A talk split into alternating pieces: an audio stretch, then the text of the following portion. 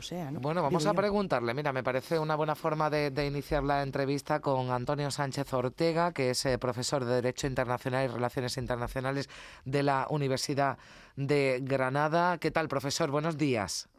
¿Qué hay? Buenos días. Bueno, pues eh, dejaba en el aire, María, esa pregunta, eh, esa, eh, mm, bueno, pues eh, ya resignación, ¿no? De, de Ucrania aceptando que no va a formar parte de, de la OTAN puede facilitar el alto el fuego, las negociaciones de paz que todavía siguen entre Kiev y Moscú.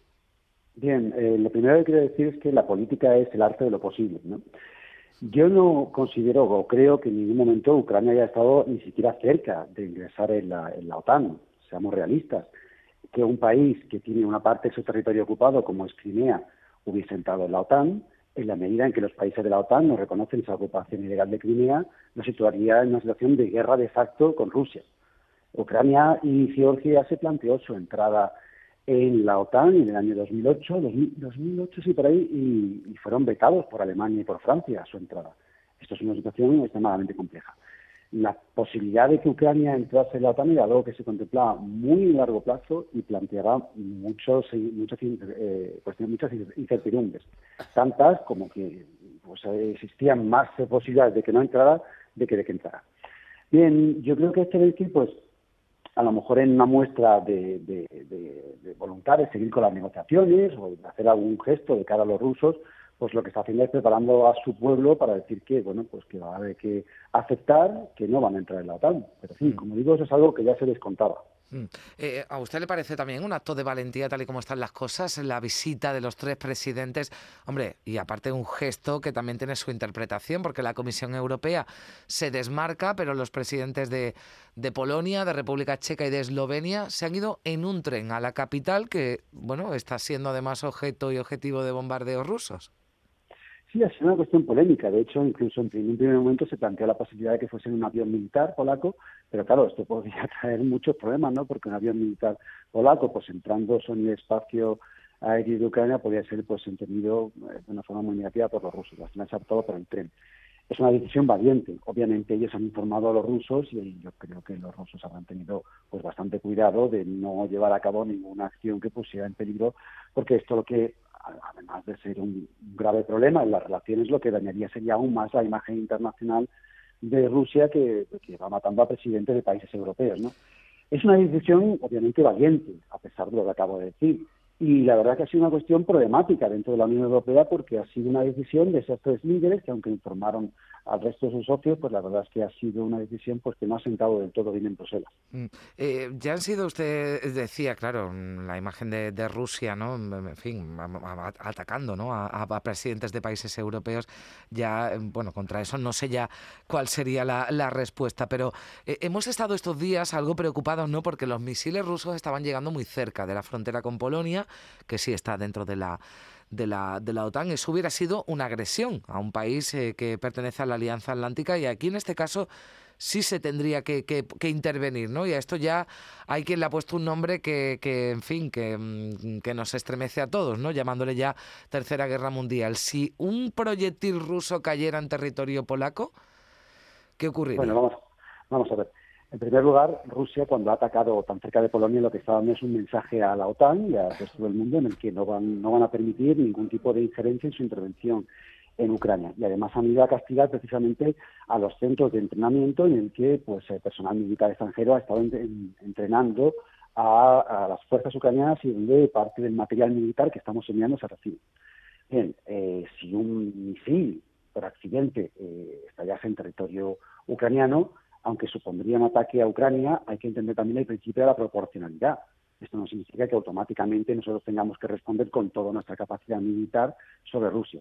Esto ya se está descontando. Ya hay, ya hay canales de comunicación abiertos entre los militares estadounidenses y los militares rusos, que a nivel político no funcionan, pero sí están funcionando más a nivel militar, para tratar de gestionar un posible accidente sería desde luego paradójico y un ejemplo de una muy malísima gestión política que por un accidente en el que un misil ruso pues entra unos metros o un kilómetro en, Polonia, pues tuviésemos que llegar a una tercera guerra mundial.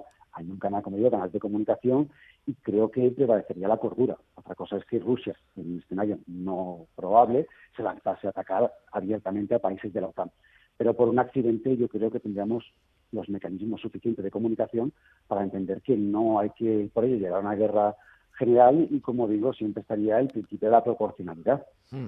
Se está hablando mucho, profesor, eh, del papel de China en este conflicto, ¿no? Porque Pekín ha dicho que no está apoyando a, Moscú, pero Estados Unidos, verdad que en los últimos días había lanzado informaciones, se ha activado además aquí también la diplomacia de informaciones en las últimas horas que apuntaban a lo contrario, ese apoyo económico, militar de, de China. De entrar China en esta guerra, en este conflicto, ¿cómo cambiarían las cosas? Bien, esa es una cuestión que está sorprendiendo a propios a extraños. ¿no? Eh, en primer lugar, no parece eh, descabellado que pues, eh, Rusia acuda a China como para conseguir ayuda económica. Esto es algo que ya se ha planteado, incluso los propios chinos están barajando que en algún momento pueden tener que pues, rescatar a algunas empresas, algunas empresas rusas. La cuestión más problemática es la cuestión militar. Bien, lo primero que decir es que Rusia, pues, no parece, no parece que vaya a necesitar ayuda militar, puede ser algunos misiles, puede necesitar sobre todo inteligencia, pero no parece que China se vaya a involucrar en este, en, ese sentido. Esto es, como digo, una afirmación, hay que cogerla pues con, con, pinzas, porque es algo que se mueve a nivel de inteligencia y difícilmente podemos saber. Lo que busca China, en mi opinión, lo que busca, perdón, Rusia eh, con China es más que nada un apoyo político si China apoyara a Rusia, ya sea con, eh, económicamente, militarmente o, eh, o, diplomáticamente, lo que estaría haciendo sería fortaleciendo la posición de Rusia, más que eh, suponer un cambio importante en el conflicto.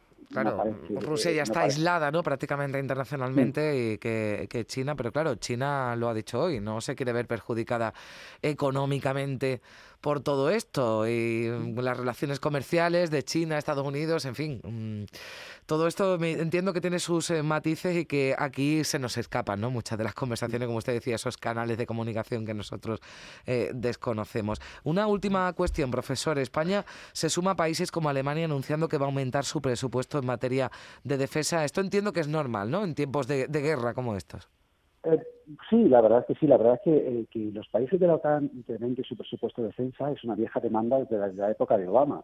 O vamos, ya seguirían exigiendo que su que llegamos al menos al 2% del gasto del PIB en defensa. Y claro, la situación actual nos ha hecho ver que los, lo que se llamó los dividendos de la paz y esa época gloriosa que hemos vivido desde el fin de la Guerra Fría, pues eh, tiene un fin y que es necesario que tengamos una capacidad efectiva de, disuasión. Los animales, los alemanes, perdón, han venido muy rápido y han llevado a cabo un incremento de su presupuesto muy amplio. España pues está en la misma lógica, queremos seguir teniendo un papel importante en la OTAN y esto pasa por incrementar nuestro gasto en defensa. Bueno, pues eh, lo vamos a dejar aquí, profesor. Le agradezco mucho a Antonio Sánchez Ortega, profesor de Derecho Internacional y Relaciones Internacionales de la Universidad de Granada, que haya compartido unos minutos de, radio con, con nosotros. Un saludo y buen día. Buenos días, muchas gracias.